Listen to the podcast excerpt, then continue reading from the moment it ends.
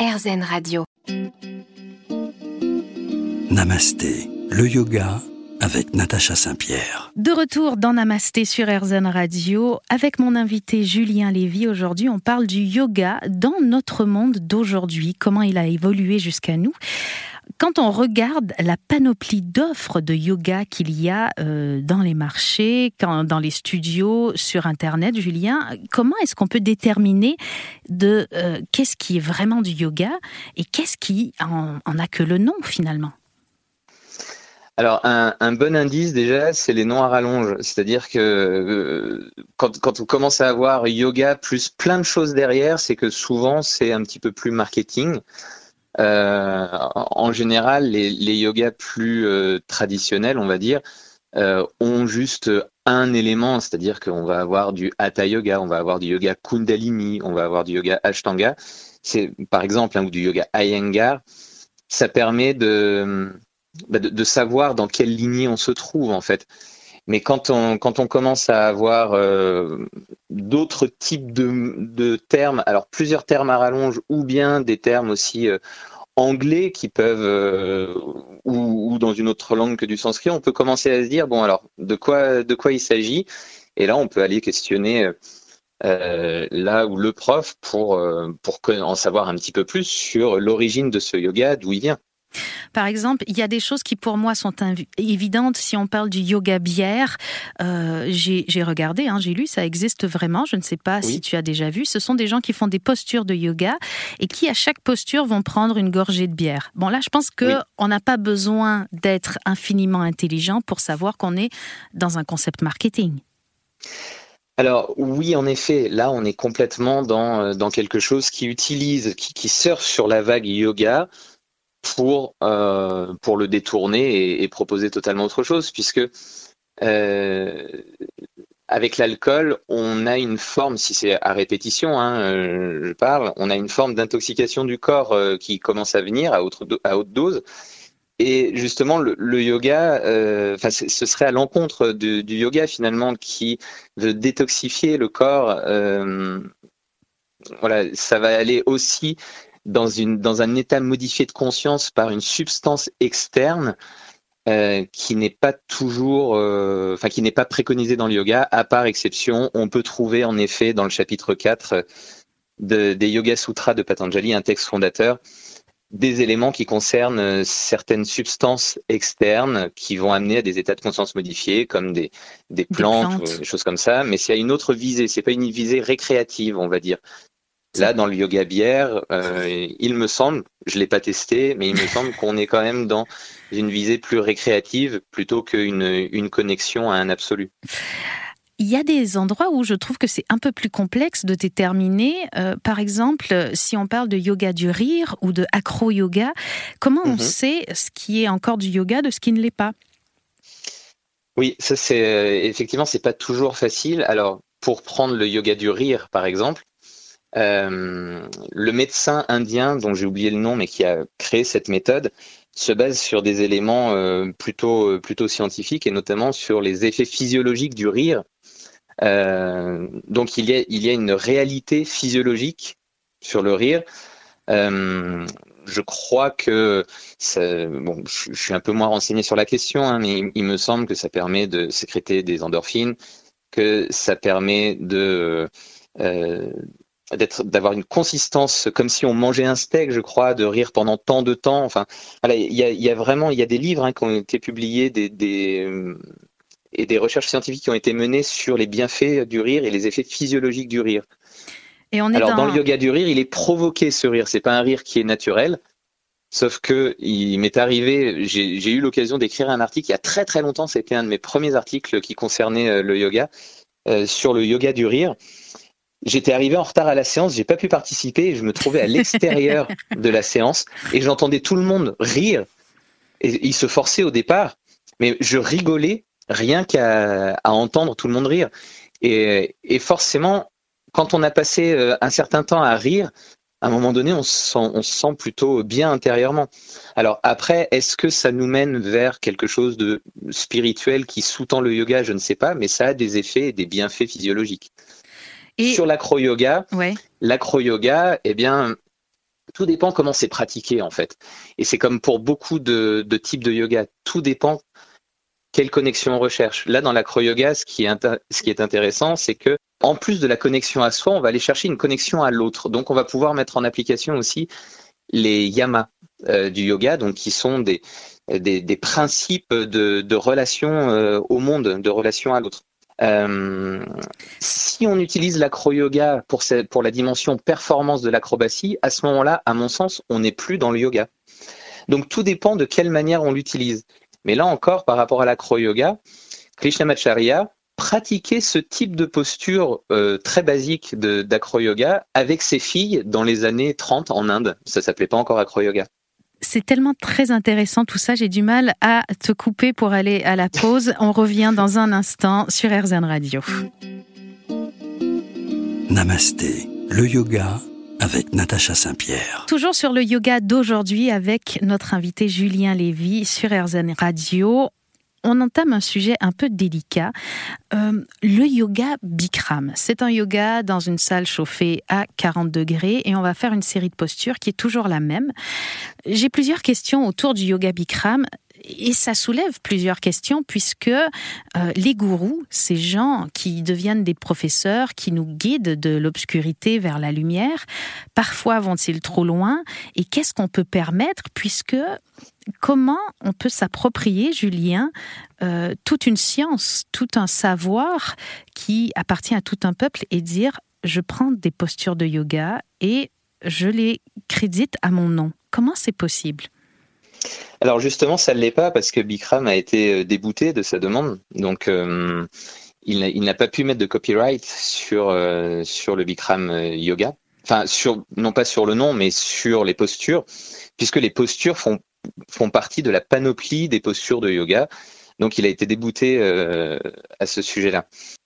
Après, effectivement, les, postures de yoga sont euh, dans, le, dans le domaine public, on pourrait dire, c'est-à-dire que c'est un bien commun. Je ne pense pas qu'on puisse s'approprier ça.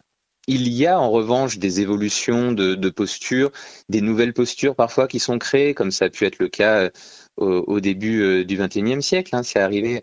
Et aujourd'hui encore, le, yoga s'enrichit et puis il enrichit d'autres pratiques. Donc c'est un enrichissement mutuel mais qui, qui ne devrait pas conduire à une, une forme d'appropriation.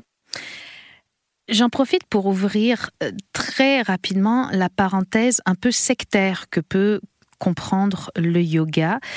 À quel moment on peut mettre en doute les paroles de notre enseignant du yoga?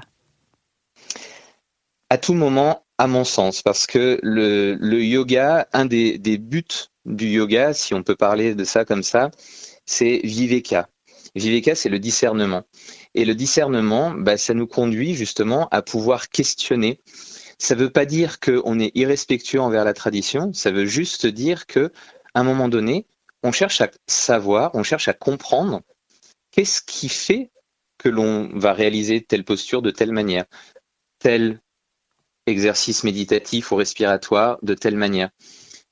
À quoi ça nous conduit? Alors, on va questionner à travers notre propre expérience, mais on va pouvoir aussi questionner notre enseignant pour dire, mais attends, prenons l'exemple d'une posture. Cette posture, elle n'est pas forcément physiologique, elle n'est pas nécessairement bonne d'un point de vue biomécanique. Pourquoi est-ce qu'on ne pourrait pas la modifier pour la rendre biomécanique, adéquate pour notre corps, adéquate pour notre santé, tout en respectant la tradition du yoga, tout en continuant à respirer de manière consciente, tout en continuant à être dans notre centre, à être là, être dans la présence.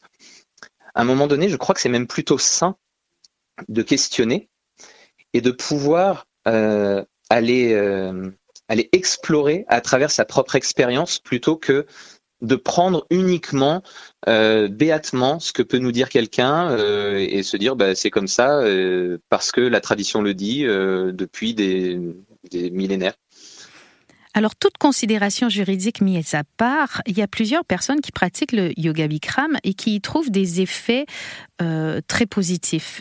Qu'est-ce qu'on pense euh, de ce yoga, Julien? Est-ce que pour toi c'est quelque chose d'utile ou est-ce que c'est du marketing? Alors, je pense qu'il faut, remettre les choses dans leur contexte, c'est-à-dire que le, yoga Bikram est né en Inde effectivement dans un endroit où il fait plutôt chaud, beaucoup plus, plus chaud que sous nos latitudes. Pour des personnes qui sont habituées à ces températures, pratiquer des exercices physiques intenses sous une température élevée, ça présente des risques, notamment des risques cardiovasculaires. J'ai eu l'occasion de tester le yoga Bikram, euh, notamment pour l'article que j'ai euh, que j'ai écrit euh, à l'époque en 2004. Mhm. Ça a été une expérience qui a été difficile pour moi d'un point de vue énergie, d'un point de vue respiratoire. Alors oui, effectivement, on, on sent qu'on détoxifie parce qu'on transpire beaucoup.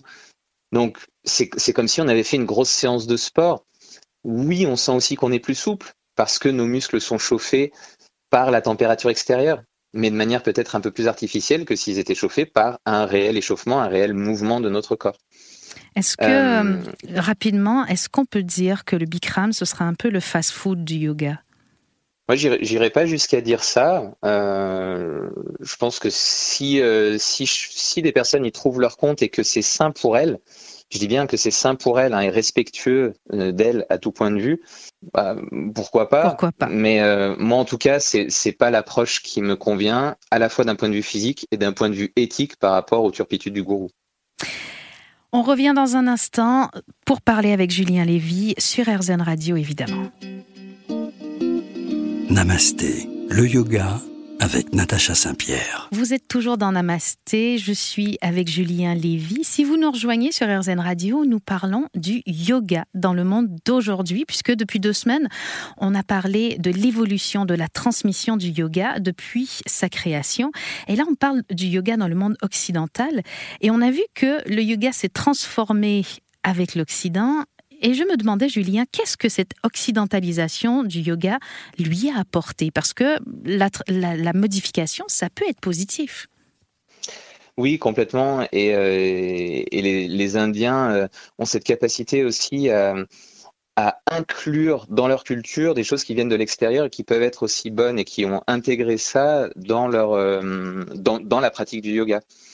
alors, par exemple, ça a apporté différents types de postures, des choses qui étaient peut-être plus gymniques à la base et qui sont euh, qui font maintenant partie du yoga et parfois on dit même que c'est du yoga traditionnel euh, simplement parce que on fait bouger notre corps peut-être un peu plus euh, à l'occidental mais en étant dans une pleine conscience. J'en profite pour te poser la question puisque je sais que tu sais répondre. Est-ce que bien qu'on soit tous pareils, qu'on ait tous euh, des tibias, péronés, fémurs, les squelettes de tout le monde sont pareils Eh bien non, effectivement. Et ça, c'est une dimension hyper importante à garder en tête quand on pratique et notamment quand on pratique euh, en s'inspirant d'images que l'on peut voir dans des livres ou sur Internet. C'est-à-dire que certaines postures ne nous seront pas accessibles dans leur amplitude maximum, non pas parce qu'on n'est pas assez souple ou qu'on a plein de, euh, bagages émotionnels qui viennent crisper notre corps, euh, mais simplement parce que euh, nos hanches sont positionnées de telle ou telle manière, ce qui fait qu'on va avoir un peu moins d'ouverture, par exemple. Ou alors que le tendon de l'ischio-jambier va s'attacher un petit peu plus haut sur notre bassin, donc le, tendon du muscle de l'arrière de la jambe va s'attacher un petit peu plus haut que, chez d'autres personnes et donc quand on va se pencher en avant, on va avoir du mal à aller euh, à aller très loin et c'est pas uniquement parce qu'on est souple, ça vient aussi de, de notre physionomie, la manière dont notre corps s'est formé à notre naissance. Et ça c'est à prendre en compte, c'est à respecter aussi. C'est très important. Ce que tu nous racontes, finalement, notre capacité à réaliser des postures ne dépend pas uniquement de notre musculature, de notre mental, mais aussi de notre ossature. Complètement. La manière dont notre squelette est formé. Et il vaut mieux être euh, beaucoup moins loin dans une posture, l'adapter. Par exemple, je pense à un chien tête en bas où on fait une forme de V inversé. Mhm. Euh, il vaut mieux plier nos genoux et avoir le dos qui s'allonge bien, qui retrouve des, courbures plus physiologiques, pouvoir avoir les bras qui s'alignent davantage avec euh, notre dos pour que ça puisse profiter à notre colonne vertébrale, plutôt que de vouloir absolument avoir les jambes tendues au risque d'arrondir le dos et de moins bénéficier de la posture. Et donc ça, c'est quelque chose à prendre en compte et il vaut mieux aller moins loin dans la posture d'un point de vue physique mais garder la présence à la respiration, garder la concentration, pouvoir ramener tous les rayons dispersés du mental en un seul rayon beaucoup plus puissant. On sera moins loin dans la posture, mais c'est absolument pas grave. On s'en fout même. On est Et parfois, on va aller plus loin, on va se mettre la jambe derrière la tête, mais on sera en train de faire notre to-do list. Et là, on n'est plus en yoga, on est juste dans une forme de posture. On va reparler de tout ça, l'état mental dans nos postures dans un instant. C'est sur RZN Radio. Restez avec nous.